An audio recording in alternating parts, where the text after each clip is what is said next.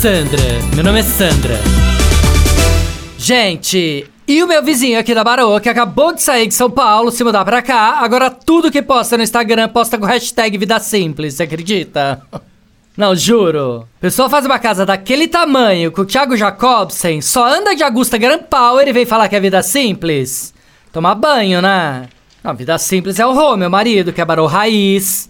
Tá morando aqui desde o início da pandemia. Tá deixando a barba por fazer, só anda de chinelo. Enfim, visual super desencanado, né? Não, tudo bem que agora a gente voltou a ter conforto, as empregadas todas voltaram a trabalhar lá em casa, parará, mas enfim. O que importa é que o estilo vida simples continua prevalecendo, né?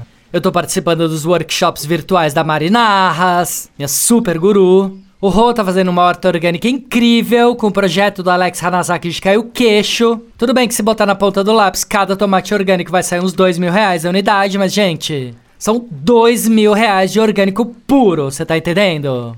Não, não sei pra você, mas pra mim super vale, né? Ah, parece uma louca, né?